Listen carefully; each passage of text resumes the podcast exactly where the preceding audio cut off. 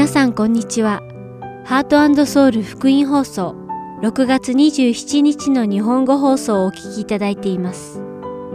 このシーズンは聖書を一緒に読みましょう。アリゾナ、フィニックス、JIBC、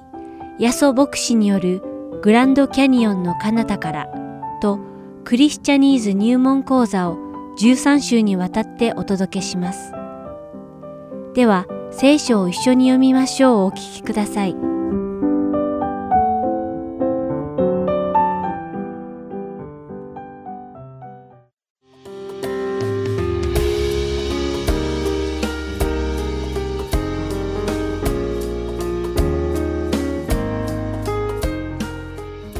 皆さんこんにちは。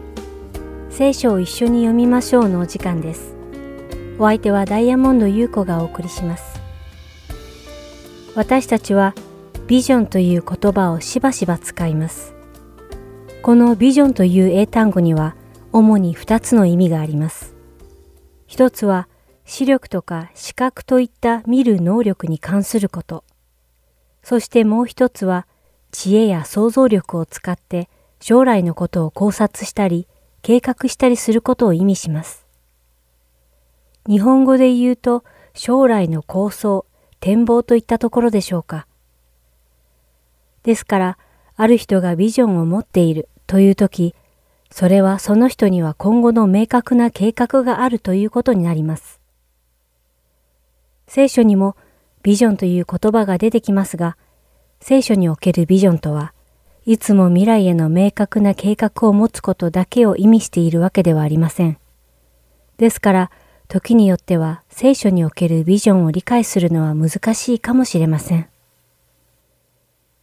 今日皆さんと一緒にお読みする使徒の働き第10章10節から16節には、あるビジョンについての話が書かれています。もっとも、日本語の聖書によると、ビジョンは幻と訳されています。使徒ペテロはお祈りをしている時にあるビジョン、つまり幻が見えたのです。そのビジョンとは一体どんなビジョンだったのでしょうか実は当時のユダヤ人たちはモーセの立法により清くない食べ物を食べることは禁じられていました。しかし、ペテロの祈りに出てきたビジョンには立法に反することが出てきたのです。ペテロのビジョンの中で、ペテロは天が開けて、大きな敷布のような入れ物が四隅を吊るされて地上に降りてくるのを見ました。その中には、地上のあらゆる種類の四つの足の動物や這うもの、空の鳥なども含まれていました。そして天からの声がペテロに、ペテロ、さあそれらをほふって食べなさい、と言いました。驚いたペテロは、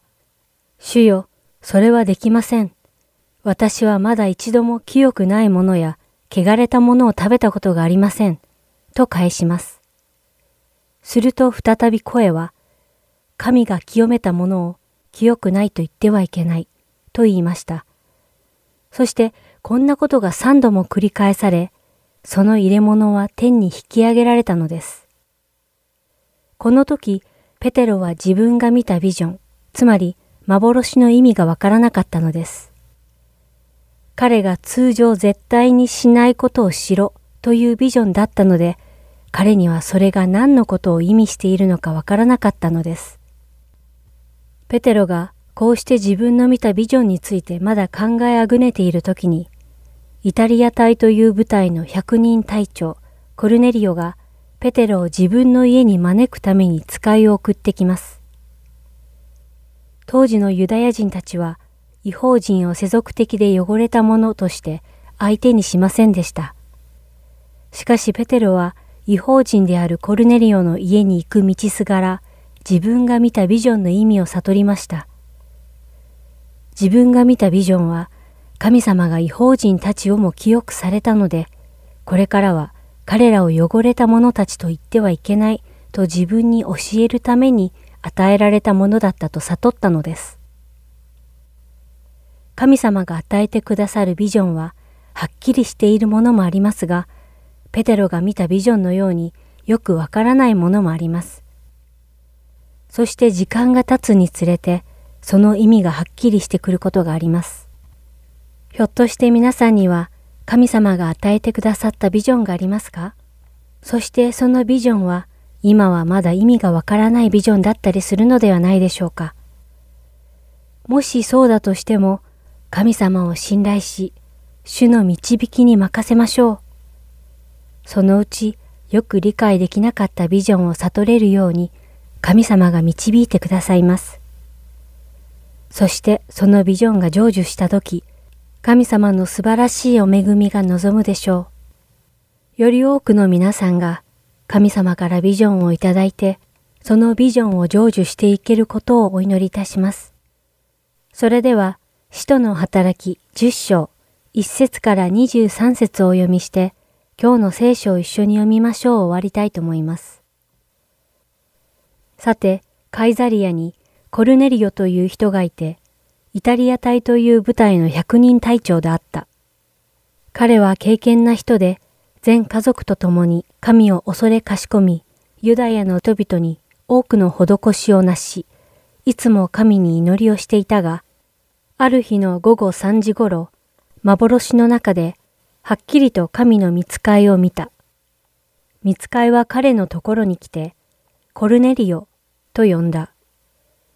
彼は見つかいを見つめていると恐ろしくなって、主よ、何でしょうか？と答えた。すると見つかいはこう言った。あなたの祈りと施しは神の前に立ち上って覚えられています。さあ今、ヨッパに人をやって、シモンという人を招きなさい。彼の名はペテロとも呼ばれています。この人は川なめ市のシモンという人の家に泊まっていますが、その家は海辺にあります。見つかいが彼にこう語って立ち去ると、コルネリオはそのしもべたちの中の二人と、側近の部下の中の敬虔な兵士一人とを呼び寄せ、全部のことを説明してから、彼らをヨッパへ使わした。その翌日、この人たちが旅を続けて町の近くまで来た頃、ペテロは祈りをするために屋上に登った。昼の12時頃であった。すると彼は非常に空腹を覚え、食事をしたくなった。ところが、食事の用意がされている間に、彼はうっとりと夢心地になった。見ると天が開けており、大きな敷布のような入れ物が四隅を吊るされて地上に降りてきた。その中には地上のあらゆる種類の四つ足の動物や這うもの、また空の鳥などがいた。そして彼に、ペテロ、さあ、ほふって食べなさい、という声が聞こえた。しかしペテロは言った。主よ、それはできません。私はまだ一度も清くないものや汚れたものを食べたことがありません。すると再び声があって彼にこう言った。神が清めたものを清くないと言ってはならない。こんなことが三回あって後、その入れ物はすぐ天に引き上げられた。ペテロが今見た幻は一体どういうことだろうと思い惑っていると、ちょうどその時、コルネリオから使わされた人たちが、シモンの家を訪ね当てて、その門口に立っていた。そして声をかけて、ペテロと呼ばれるシモンという人がここに泊まっているだろうか、と尋ねていた。ペテロが幻について思い巡らしているとき、御霊が彼にこう言われた。見なさい。三人の人があなたを訪ねてきています。さあ、下に降りて行ってためらわずに彼らと一緒に行きなさい。彼らを使わしたのは私です。そこでペテロはその人たちのところへ降りて行ってこう言った。あなた方の訪ねているペテロは私です。どんな御用でおいでになったのですか？すると彼らはこう言った。百人隊長コルネリオという正しい人で、神を恐れかしこみ、ユダヤの全国民に評判の良い人が、あなたを自分の家にお招きして、あなたからお話を聞くように聖なる見つかいによって示されました。そこでペテロは彼らを中に入れて泊まらせた。あくる日、ペテロは立って彼らと一緒に出かけた。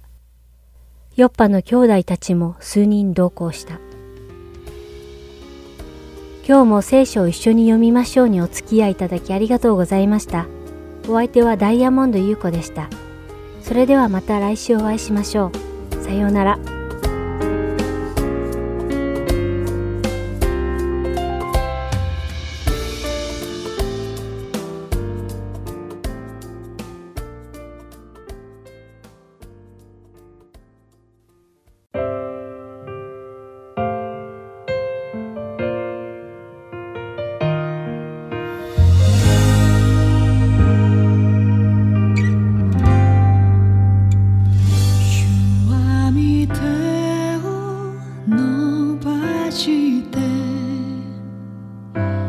涙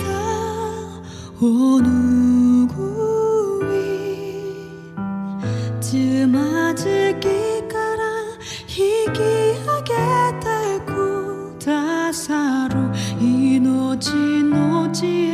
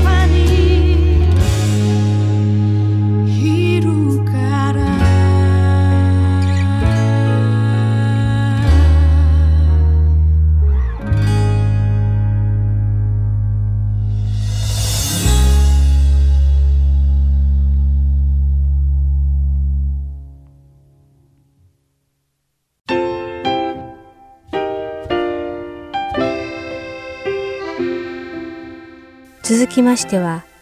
アリゾナ・フィニックス JIBC ヤソ牧師によるグランドキャニオンの彼方からをお聞きください。今日のタイトルは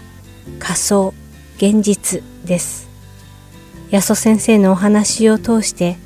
皆様が恵みのひとときを送られることを願います。今日はですね、聖書の箇所はヨハネの福音書の15章の5節です。えー、と一緒にですね、えー、というかまず読みたいと思うんですけども、そこにはこう書いてあります。私はブドウの木で、あなた方は枝です。人が私にとどまり、私もその人の中にとどまっているなら、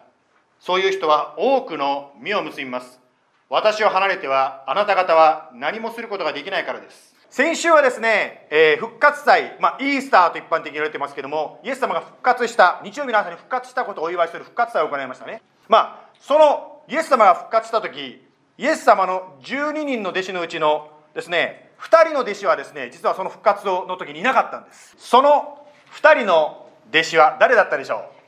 う ?1 人は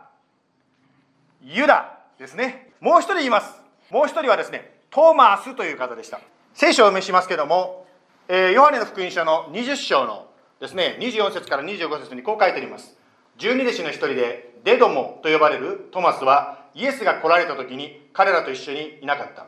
それで他の弟子たちが彼に私たちは主を見たと言った。しかしトマスは彼らに私はその手に釘の跡を見、私の指を釘のところに差し入れ、また私の手をその脇に差し入れてみなければ決して信じませんと言った。まあ、実際にですね、証拠を見ないと、まあ、信じないとこう、まあ、トマスはこう言ったわけですね。まあ、もしかしたらあなたもそういうタイプの方でしょうか。では、そういう印を見る、奇跡を見たら信じますか？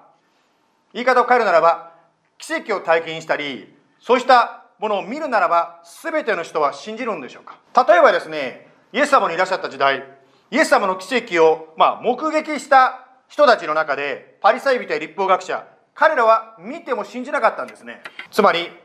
見たら100%誰でも信じるとは限らないわけですね。しかし見ても見なくても心から真理を求める心を持っているならば本物が何なのか何が本物なのかを知ることができるでしょう。聖書はこのように告げています。詩篇の19章の一節に。天は神の栄光を語り継げ大空は見ての技を告げ知らせる。まあ自然やですねまあ、宇宙。また人間の体がどう動くかですね。そういう機能を研究していてこれは偶然ではない。これを作られたお方がいるんではないかというふうに考えた方いらっしゃるようであります。今週ですね、私たち家族はですね、まあこういう映画をですね、アマゾンでなんかタダで見れるって書いてあったので、それを見たんですけど。You know,、uh, my family, last night we ended up watching a movie on Prime. It was called God's Not Dead. It was free. ね、まあこういうふうにですね、まあ調べて、本当に神様がいるんだということを論理的に調べて、イエス様を信じるという方はいらっしゃるわけですね。まあこの映画はそういう感じの話の流れなんです。実は論理的に本当に神はいるのかといって調べていって、まあ、そのことをですね、まあ、映画にしていったところでありますね。まあ、家にいるとですね、まあ、画面をこう見てる機会というのがかなり多くなるんじゃないでしょうか。しかしですね、まあ、今はこういった画像や、また音声を加工できる時代になっています。ですから、画面で見ても、本当にそれが実際に起こってるかどうかっていうのは、まあ、なかなかこう信じられない時代になってきました。最近ですね、まあ、犬の映画があったんですけども、実はこの犬の映画は、この犬というのは実はコンピューターが描いた犬なんですよね。ですから、この犬のコンピューターを出すために、まず人間がですね、犬がすべき演技をして、これを犬のこう、なんですか、絵を乗っけて、ですね、犬がそういう演技をしているようにこう見せかけるというか、まあ、非常にね、高度なテクニックだと思うんですけど、コンピューター使えば、そのようにすることもできるわけですね。まあ、画面の世界というのはそういう意味では、仮想、バーチャルな世界ということができるかもしれません。まあ、多くの教会ですね、キリスト教会はですね、今はま画面に頼って私たちのように画面に頼って礼拝をしていると思います。まあですからですね、まあ、皆さんがどうされてるかは分かりませんが、まあ、しかしインターネットで礼拝する場合ですねこうやって携帯電話見ながらですねベッドでも礼拝できるわけですね。途中でポップコーンを取りに行ったかったらポーズをしてそれから取りに行くこともできるわけですね。そのようにですね、まあ、パジャマで礼拝できる。ね非常に便利だと思いません？教会に行かなくてもいいんですよ。以前ですね実はこういうパロディあの何ていうんですかビデオを見たことがありました、まあ、これはですね未来のチャーチ。VR virtual reality church というですね、まあ、そういう冗談があったんですけどまずですね customize your worship experience だからあなたがまず賛美する場合賛美チームを選べるんですいかがですか？エレベーションワーシップ。ヒルソング、ベテルチャーチ、またパッション、まあ、そのようにですね、自分の好きな worship leader をこう選ぶことができる。そしてですね、まあ、牧師先生のお話も自分の好きなトピックをこう変えることができるわけです。ですから、あんまりですね、先生が自分の嫌いなこと言い始めたらスキップしたりとか変えたりとか、どうでしょうか、こういう将来の礼拝。まあ、便利なようにこう見えるところもあると思うんですけど、しかし、なんかちょっとこう物足りないです。まあ、この物足りなさっていうのをこう、ある例えに例えますと、なんかこんな感じがすると思いますね。例えば、ビデオで日本を見ることができるでしょう。しかし、実際に日本に行くのとはまたちょっと違うと思うんですね。私たちの人間関係もそうかもしれません。まあ、今コロナウイルスのことがあってですね、まあ私たちは、まあ一緒に集まれないので、ビデオチャットでですね、一緒にお交わりをしておりますね。ですから、まあ、感謝のことにですね、ビデオチャットを使うことを通して、教会に来れなくても一緒にお話ができる。また、ご年配の方でですね、スマホが使ってない方もですね、最近はこう一般電話を通してですね、このビデオチャットにもですね、先週なんか特にね、そういうふうに参加できたわけですね。まあ、ビデオチャットは便利であります。しかし、100%本物の交わりの代わりにはならないわけですね。ではですね、一緒に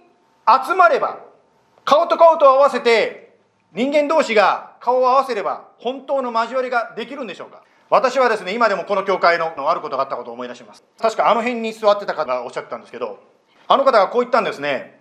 何年私はこの教会で一緒に礼拝していても私はみんなのことを本当に知らないんだとこうおっしゃってました。私はその言葉がずっと心に残っています。まあ牧師として何かしなきゃいけないなとこう思いました。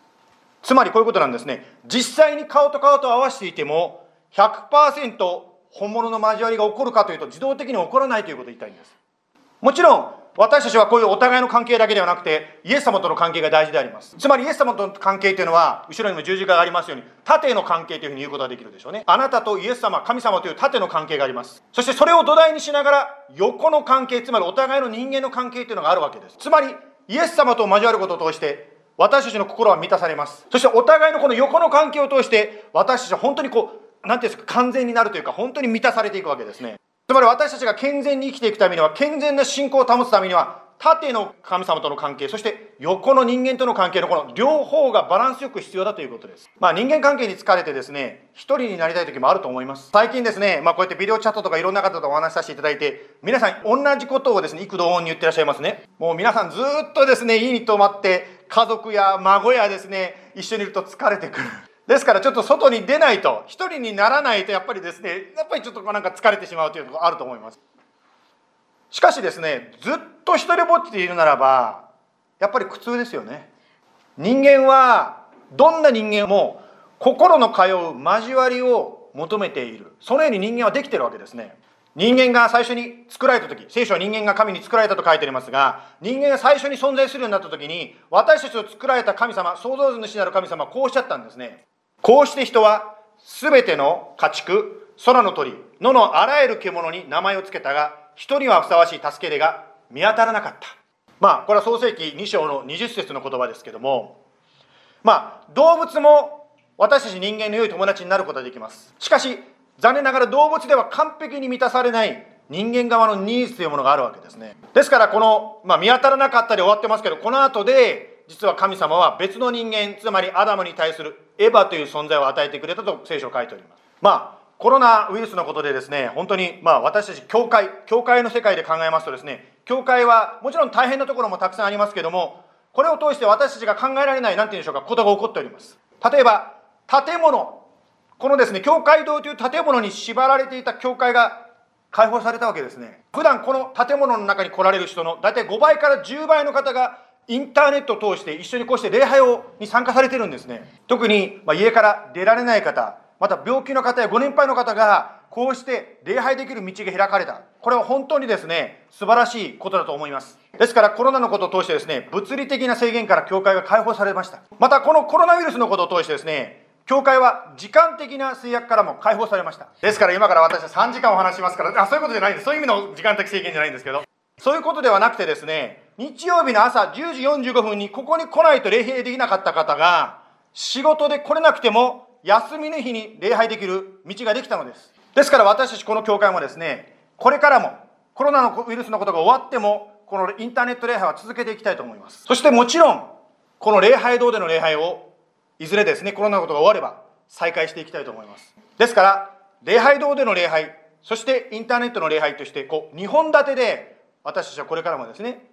礼拝を行っていきたいと思います。ですからこのメッセージを聞いておられる方もですねぜひこのコロナのことが終わればぜひお近くのですねキリスト教会に行ってみてください。まあコロナウイルスのことが始まる前にですねこういった言葉をですね紹介したことがあります。まあ大きなグループで礼拝し小さなグループで交わるというこういう言葉をですね紹介させていただいたことがありますこの後ろに美味しそうなねいちごショートケーキの絵が載っておりますがねこういう交わりいいですねこれあのある方のお宅に行った時あんまりにも美味しそうで私写真撮ってしまったんですねすごい家で作れるんですかっていう感じなんですけどですから大きなグループで礼拝し小さなグループで交わるつまり日曜日の朝にイエス様が蘇られたそのことを記念して日曜日の朝集まって一緒に礼拝しますまた日曜日の午後やまたはウィークデーに終日にですねさまざまな小グループで集まって交わりをしましょう。小さなグループでライフグループをやってみたりプレイグループをやってみたり賛美練習やってみたり講習会やってみたりいろんなですねことがあります。教会の中にはですね特技を持った方がたくさんいらっしゃいますからその特技を生かしていろんなことができるでしょう。例えばですねある方は自動車のですね修理ができます。そしてですねだからその方がですね日曜日の午後に教会の駐車場をですね使ってですね皆さんの車をですね見たり修理したりすることもできるかもしれません。まあ、先日ですね家内が、まあ、歯医者さんに行きました。その歯医者さんに行ったらですねその歯医者さんはオレゴン州から来た方がやっていたんですね。つまり私たちは他の州からこのフェニックスに引っ越してきて気づいたことは他の州から引っ越してきた私たちみたいな人がこの町には多いということに気がつきました。新しい場所に住んで新しいコミュニティを探しています。また悩みを分かち合ったりですね実際的な助け合いをするものを探しています。またお互いが一緒に祈り合ってそういうイエス様のさっき言った横の関係を探しています。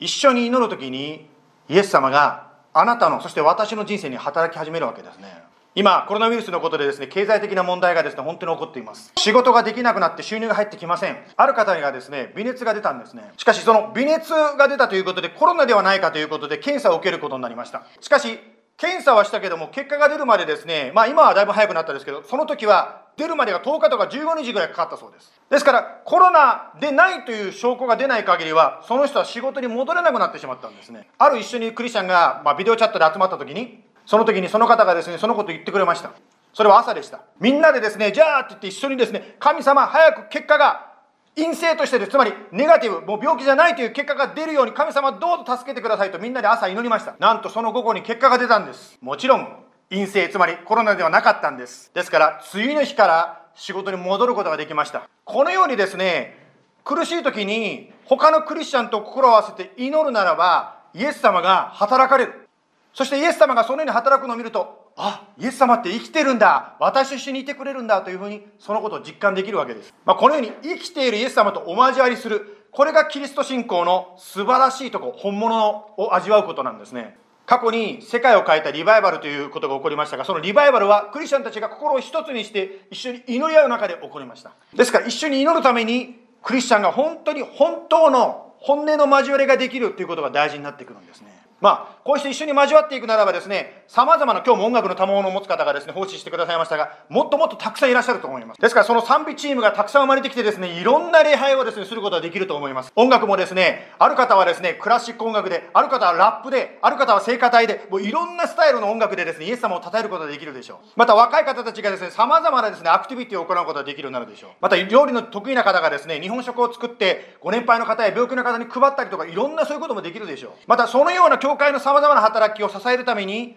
教会のリーダーとなるようにつまり第一手モての3章に書いてあるリーダーたちが起こされてくるでしょう、まあ、このように教会が立て上げられていく時にますます多くの方たちがイエス様の愛に具体的に触れることができるようになるんですね。このように本当の交わりが深まっていくならば素晴らしいことはたくさんあるわけですがしかし交わりが深まっていくと問題もあるんです。聖書に出てくるエルサレム教会という教会がありますが彼らはですねまあギリシャ語を話す人とヘブル語を話す人との間で壁ができてしまったんですね。コミュニケーションの問題文化の問題または性格の違いの問題、まあ、この問題はですね現代でも起こるんではないでしょうか。お互いに距離を置いていたつまり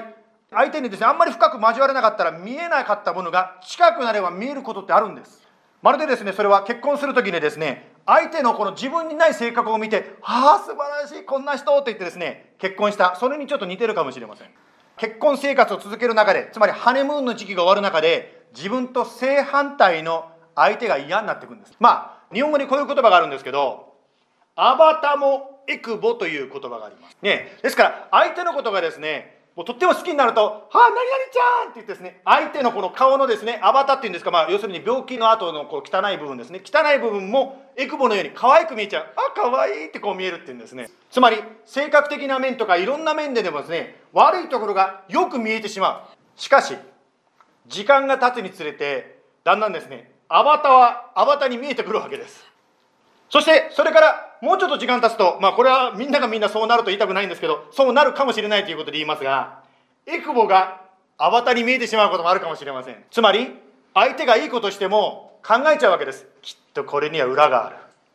ですからまあ人間関係がですねここからだんだんだんだん変わっていってしまうのが一般的な流れだとするならばアバターがエクボから次に行った段階でこの辺でですねまあこの辺かもうちょっとこの辺かなこの辺ぐらいでですね大体こう人間関係に壁を作ってこの人先よってことになりませんか？つまり相手の姿ですね。これはもう結婚関係だけではなくてどんな人間関係もそうなんですけどやっぱり最初は良いところしか見えなかったのがだんだん相手の姿が見えてくる。または極端な話良いものも悪く思えてしまうことがあるかもしれません。もちろんですね虐待的な人間関係もあるわけですからですねもうもしちょっと良くなってな危ないところはやっぱり避けるべきだと思います。まあこれは一般的な話ですがしかし私たちの人格の成熟つまり人間として成長するという見え方から言うならば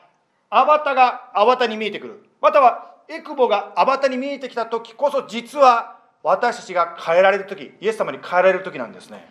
というのはですね聖書これは信玄というところに書いてあるんですけど信玄の27章の17節にこういう言葉があります。鉄は鉄によって研がれ人はその友によって研がれる。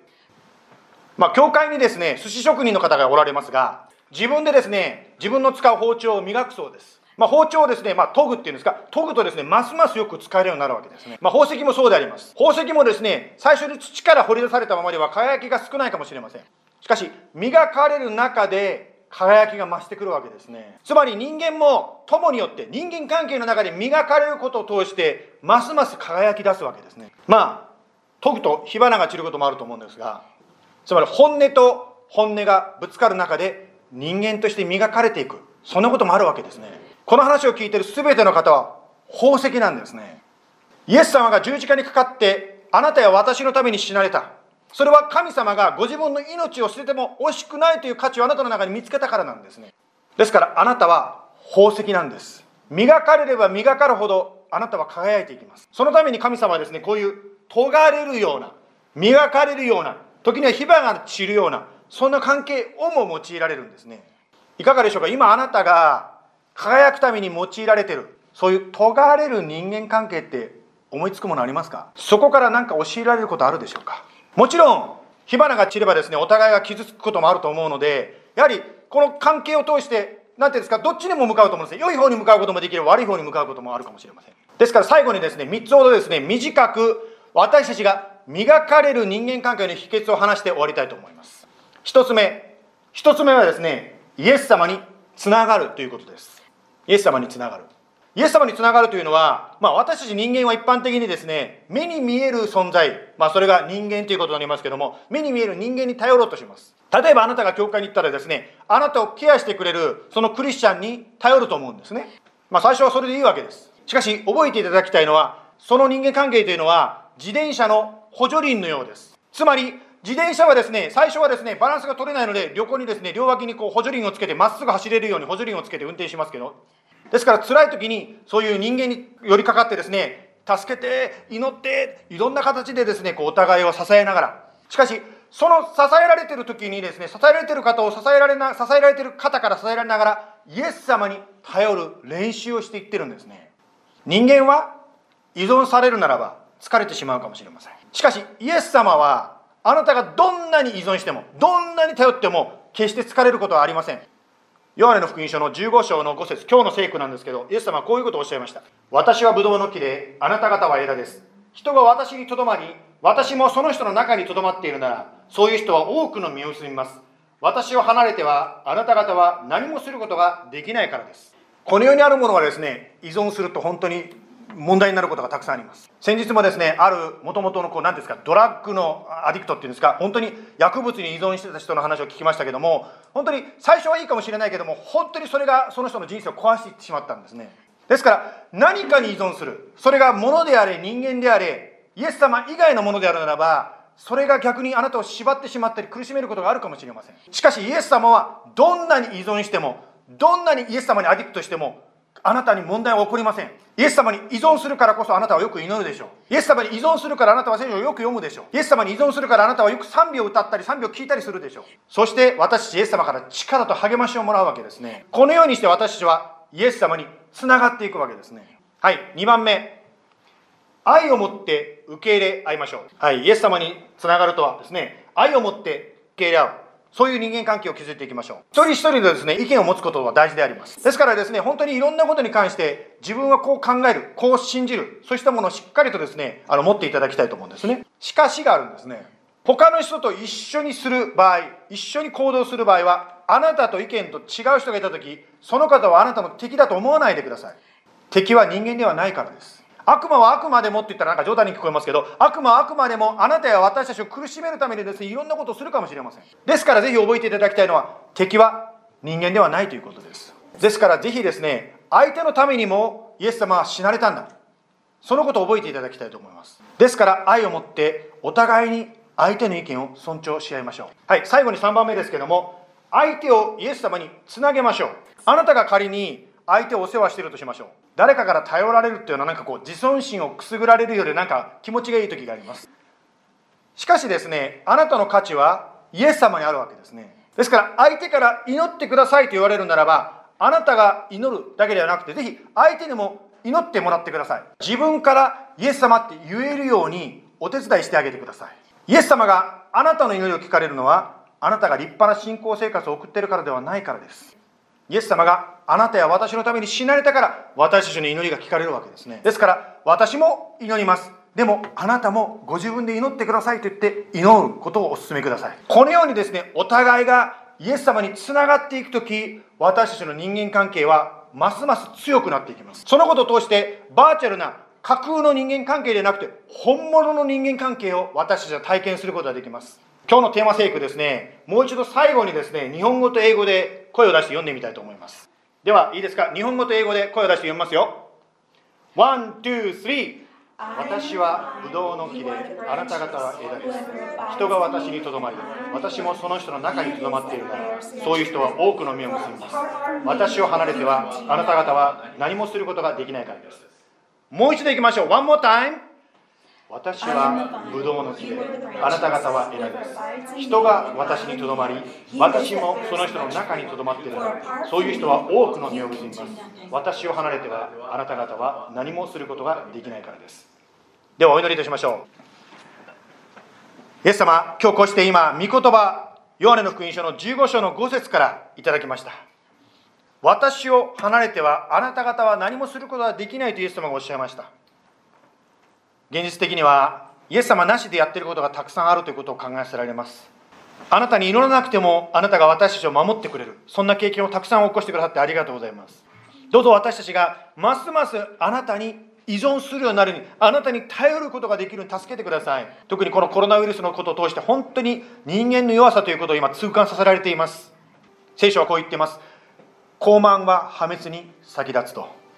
私たちが私たちできる We can do it 神様なんかいらないともし言ってしまうならば私たちその後で思いがけない問題にこけてしまうかもしれません。もし私たちがへりくだってイエス様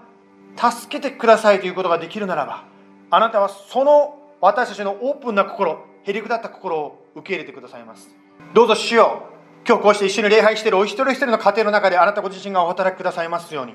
どうぞ私たちがあなたにつながるときあなたにとどまるとき実を結ぶとおっしゃってるその約束を見させてください。豊かな実を結ぶ。多くの実結ぶとあなたおっしゃいました。どうぞ今この状況の中であなたがおっしゃったその多くの実を結ばしてください。今一緒に礼拝しているお一人一人の上にイエス様の守り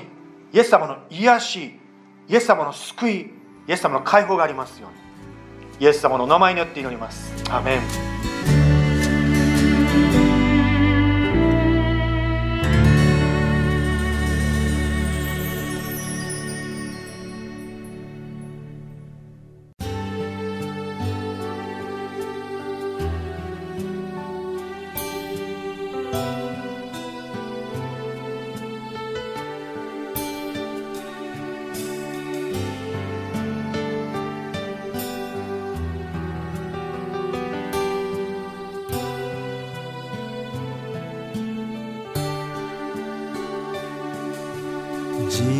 生の中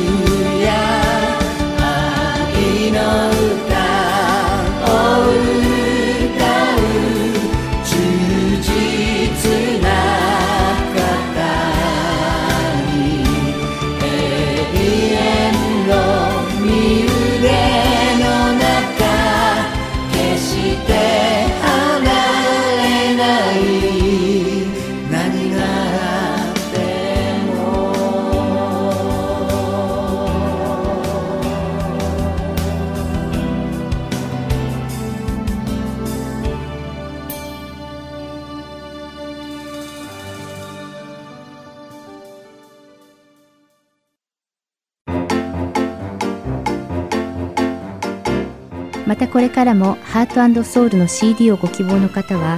heartandsoul.org.gmail.com heartandseoul.org アットマーク gmail.com までご連絡ください。ご連絡いただき次第送料無料にて送らせていただきます。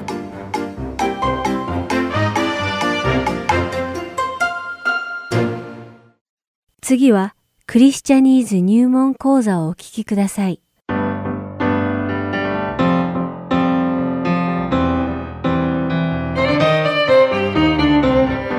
皆さんこんにちは。クリスチャニーズ入門講座の時間です。お相手は関恵子です。今日もクリスチャニーズと呼ばれるクリスチャンがよく使う言葉やフレーズについて学んでいきましょう。さて、長い間皆さんと楽しく学んできたこの講座も今回で最終回を迎えてしまいました。そこでどんな言葉が最終回にふさわしいだろうかといろいろな言葉やフレーズを書き留めて、それらについていろいろと考えを巡らしていたのですが、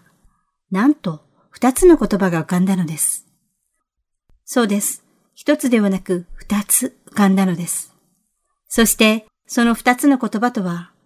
イエス・キリストを信じている人々のアイデンティティとしてよく使われているクリスチャンと教会でした。というわけで、クリスチャニーズ入門講座最終回の今日は二つの言葉、クリスチャンと教会に焦点を当ててお話ししていきたいと思います。では、早速始めましょう。さて、私はずっとクリスチャンという言葉は単にキリスト教会の会員、あるいは教会に行っている人々を表しているのだと考えていました。しかし後にクリスチャンを表すもう一つの言葉があることを学びました。それは生徒でした。聖なる世の聖という字に行人面に走ると書く生徒です。しかし私は自分を生徒とは言わずどちらかというとクリスチャンの方を使います。それは私が自分を生徒と呼ぶのにはふさわしくない気がするからです。なぜなら生徒という言葉はその字の通りとても清い人を指す言葉であるからです。ですからとてつもなく深い信仰を持っている人のことだと思い込んでいたのです。皆さんはどうですか？実は聖書は私たち一人一人を生徒と呼んでいるのです。この生徒という言葉はギリシャ語のハギオスから訳されています。私たちは自分たちの行いや義によって清くなったのではなく、神様の恵みのみによって清められたのです。私たちの罪はイエス・キリストの流された尊い血潮によって許されたのです。だから私たちは清いとされたのです。また、清いという言葉には、分かたれた、あるいは取り分けられたという意味があります。つまり、生徒とは、罪深いこの世から分かたれた、あるいは取り分けられた人を指す言葉なのです。もし私たちが闇から呼び出されて、救い主、イエスによって清められたのであれば、私たちは生徒なのです。では、教会とは何でしょうか？私たちは一般的に教会といえば、クリスチャンが集う神様を賛美するための建物そのものであると考えるのではないでしょうか。そのような理由で多くの人々は教会を聖域、または街道と呼んでいます。しかし、教会という言葉はギリシャ語のエクレシアから訳されており、またこのエクレシアは呼び出すを意味する彼をという言葉から発生した言葉なんです。というわけで、教会とは呼び出された人々の集まりを意味していたのです。したがって、教会とは特定の場所や建物を示すのではなく、ある集団の身元、特徴を表していることになります。つまり、教会とは、この世から分かたれた人々の集まりを意味しているのです。ということは、私たち一人一人が教会であり、私たちは教会の体の一部なのです。教会とクリスチャン、クリスチャンと教会という言葉の意味については、コリント人への手紙第一、一章二節に詳しい説明があります。読んでみましょう。そこには、コリントにある神の教会へ、すなわち私たちの主、イエス・キリストの皆を至るところで呼び求めているすべての人々と共に、生徒として召され、キリストイエスにあって聖なるものとされた方々へ、主は私たちの主であると共に、そのすべての人々の主です。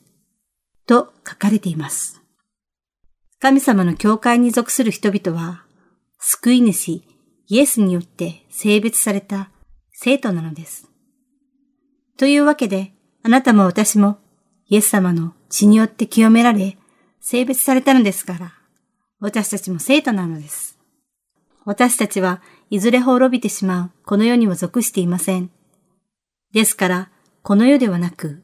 神様の天の御国に属している生徒として生きなくてはならないのです。あなたも私も共に教会そのものなのです。クリスチャニーズ入門講座を長い間お聞きくださってありがとうございました。私たちは皆生徒です。私たちが皆信仰にあって成長し、教会となり、救い主イエスの体の一部となっていくことを祈っています。ではまたいつかどこかでお会いしましょう。お相手は関係子でした。さようなら。